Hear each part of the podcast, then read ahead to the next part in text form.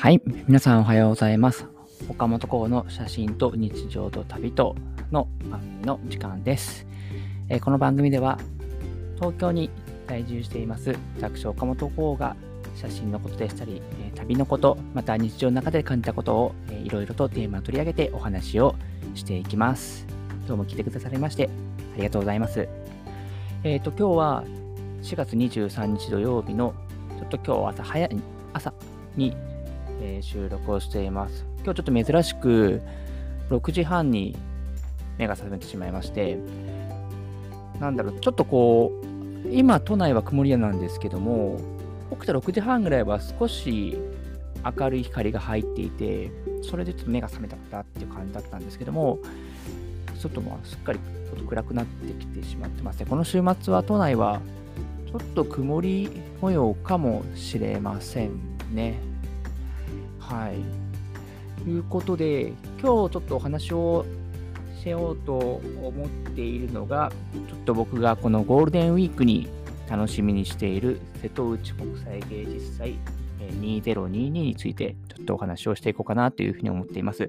皆さんゴールデンウィーク何をするかもう予定決まっていらっしゃいますでしょうか？まあ、ちょっとゴールデンウィーク、もう仕事が入ってて、それなかなかそれどころじゃないんだよ、みたいな人も中にはいらっしゃるかもしれないんですけれども、僕はちょっとうまく連休が取れそうでして、もともと出身が岡山育ちで、この東京に来る2年、もう2年前ですか、には、広島に長々8年ぐらい行ったということもありまして、もともと西日本の人間です。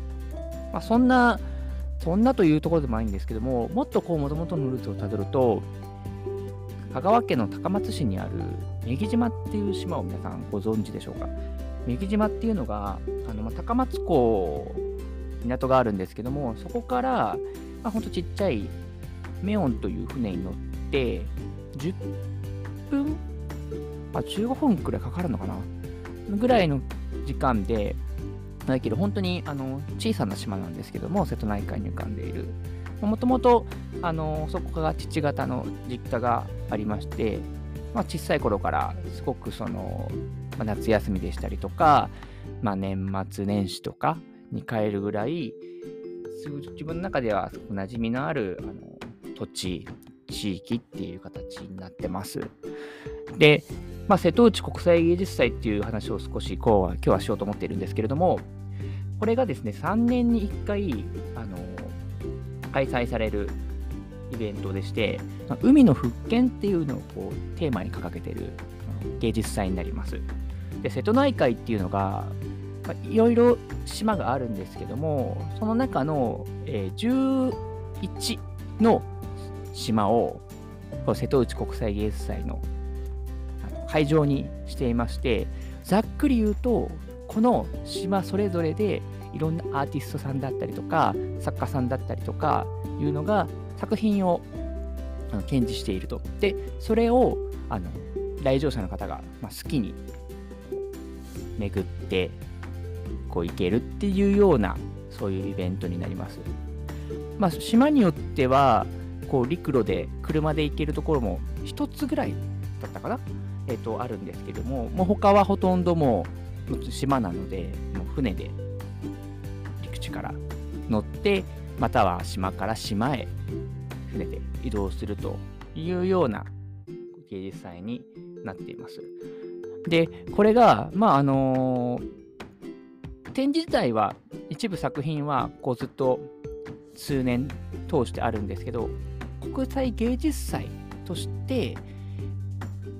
こう新作であったりとかその時に合わせたこう特別なイベントみたいなのが3年に1回開催されると。で、今年がその3年に1回の節目ということで、僕はゴールデンウィークにちょっと行こうかなというふうに思っています。結構がっつり日程取ってまして、2泊3日で行こうかなというふうに思ってます。あ、2泊3日、2泊3日って言っても2日間、島を巡るのは2日間だけになってるんですけども、ここに行こうかなっていうふうに思ってます。で、まあ、これ自体がその5回目になってるので、まあ、3年に1回なので、まあ、一番初めに始まってから30計算15年、こう、ある程度開催し続けられてるというような形ですよね。で、まあ、なんていうんですかね、まあ、僕もその小さい頃が先ほど話したように、女木島という島に、あのまあ、少なからず1年に1回ないし2回は行っていて、まあ、すごくそのこれを開催されてから感じたのが、今はちょっと少ないですけども、やっぱりこう海外の方もすごく足を運ばれていて、これが開催され始めてから、やっぱこうそれまでに見なかったその海外の方もそうですし、割と若い方でしたりとか、まあ、なんていうんですかね、あのー、割とこう、いろんなところからの人たち、今まで見なかったような顔ぶれの人たちが、こう島にあの足を運んで来てくださってるなっていうのをこう感じるぐらい、外からも注目度の高い芸術祭。っていうふうになんか思っています。で、まあ、僕、何するのっていう話なんですけど、あのー、まあ、今までも何回か行ってはいまして、直島でしたりとか、あと、手島っていう島があったりでしたりとか、あと、えー、沖島っていう島、あとそして、えーと、と島っていうところで、え、行っています。で、まあ、実はそのこれまで行ってるんですけども、まあ、僕のこのラジオの一つのテタイトルにも入ってるんですけど、写真をそのまだ全然やっていなかった時期で、あんまり言ってはいるんですけど、こう残せてないものっていうのも結構あって、そういう意味で、こう、カメラを持って行くのは、割と初めて、初めてに近いかな、という形になります。まあ、多分、あの、島なので、まあ、海はそうですし、その、それぞれいろんなこの芸術でしたりとか、やっぱりその東京とか、まあ、わかんないですけど、例えば大阪だったりとか、まあ、福岡だったりとかっていうとこではやっぱ見られないその街並み、あと、やっぱ人々の営みとか、あると思っていて、まあ、そういうのをやっぱり少し、まあ、分かりやすく言うとこう非日常的なところ、まあ、すごくこう旅っていうものを味わえる機会かなというふうに思ってるので、その辺を感じながら写真を撮りに行きたいなっていうふうに、えー、と思っています。まあ、島と言いつつ、割とこう宿泊できるところも、あのー、ありまして、うん、まあ僕はちょっと、そうですね、メキ島なのか、えー、スタートが岡山からなので、まあ、宇野なのかとか、その辺にちょっとホテル取って、まあ、まあ、巡ろうかなと思ってます。まあ、小豆島なんかには、あの公式ホームページとかで結構いくつかホテルあったりとかして、ちょっと昨日見てみたんですけど、あけど今日割と埋まってましたね、やっぱり。あったんですけど、ちょっと1泊2万、1人2万超えとかのやっぱこう高いこうスーペリアプランみたいなところが空いてるぐらいだったので、まあ、もしちょっとこのラジオ聞かれて行ってみようとか、実はちょっとこう行くのを今検討してる最中の方とかいたら、ちょっと早めに宿と、あと一部、えー、直島とか手島にベネッセさんの展示があるんですけど、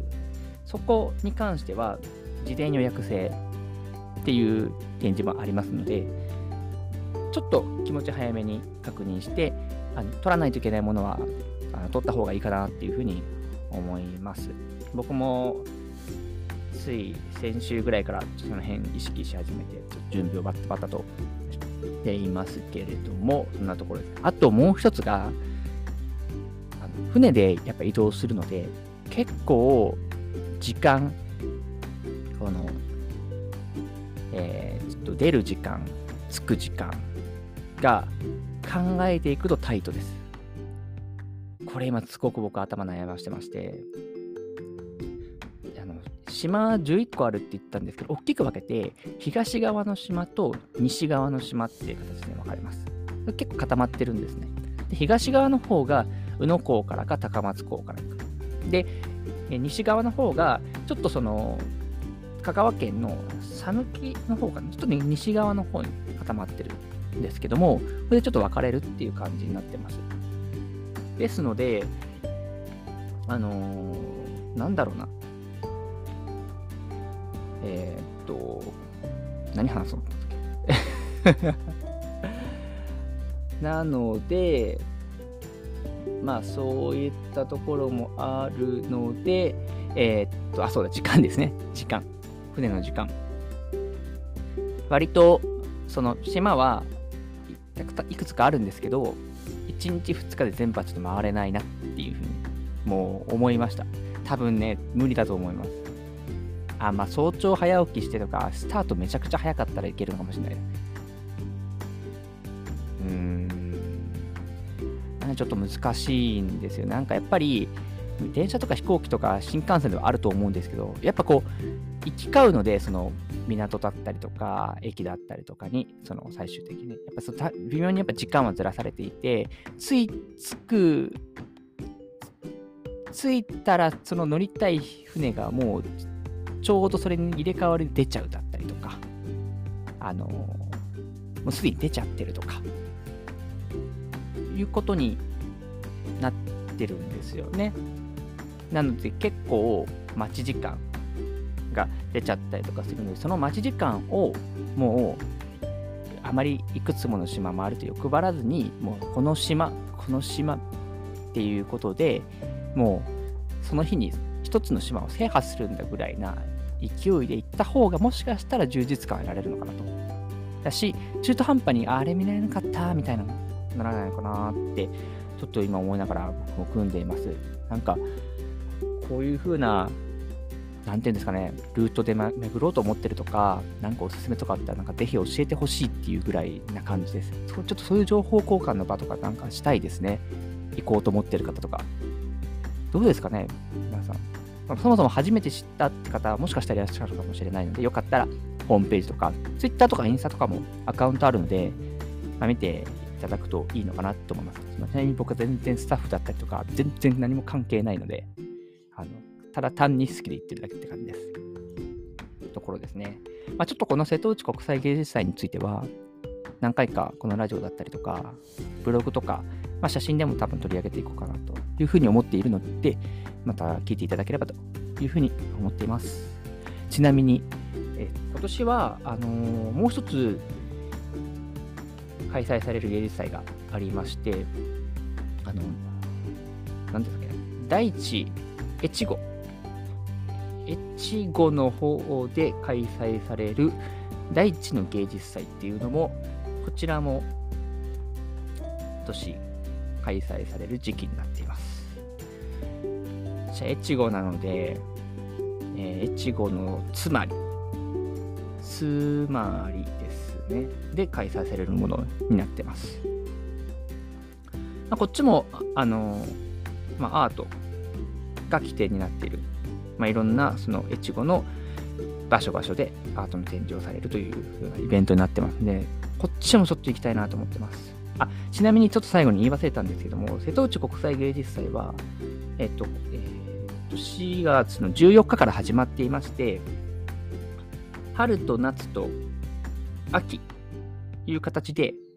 3シーズンに分かれている形になっています。で、一応春が5月18日まで。で、えー、と夏が8月5日から、9月の4日まで。で、秋が9月29日から11月の6日まで。そういう形で、えー、3シーズンに分かれている形になってますので、僕は、ちょっとこの、今年は、この3シーズンで巡りたいなというふうに考えてます。ちょっと話が前後してしまったんですけど、そういう形で、まあ、第一の芸術祭っていうのも、こっちも同じような感じで、えー、くんだと思います。4月29日から11月13日まで開催されているっていうような形になってますね。はい。いうなので、まあ、もし興味持たれた方は調べてみて、ぜひ行ってみていただければというふうに思っています。ということで、今日はあの僕がゴールデンウィークに行こうと思っている瀬戸内国際芸術祭2022についてお話をしました。またこの話についてはちょっとたくさんしていきたいなというふうに思っていますので、よかったらまた聞いてください。それではまた次の番組でお会いいたしましょう。それでは今日もいってらっしゃい。